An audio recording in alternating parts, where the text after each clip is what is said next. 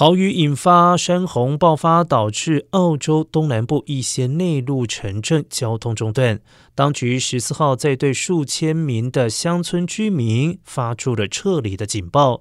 然而，这已经是澳洲今年第四度洪水为患。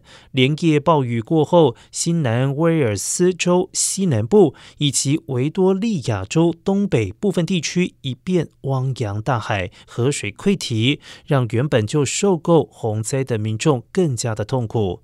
总理艾班尼斯在推特上表示，洪水造成危险，联邦政府正在密切与各州合作，协调救灾的事宜。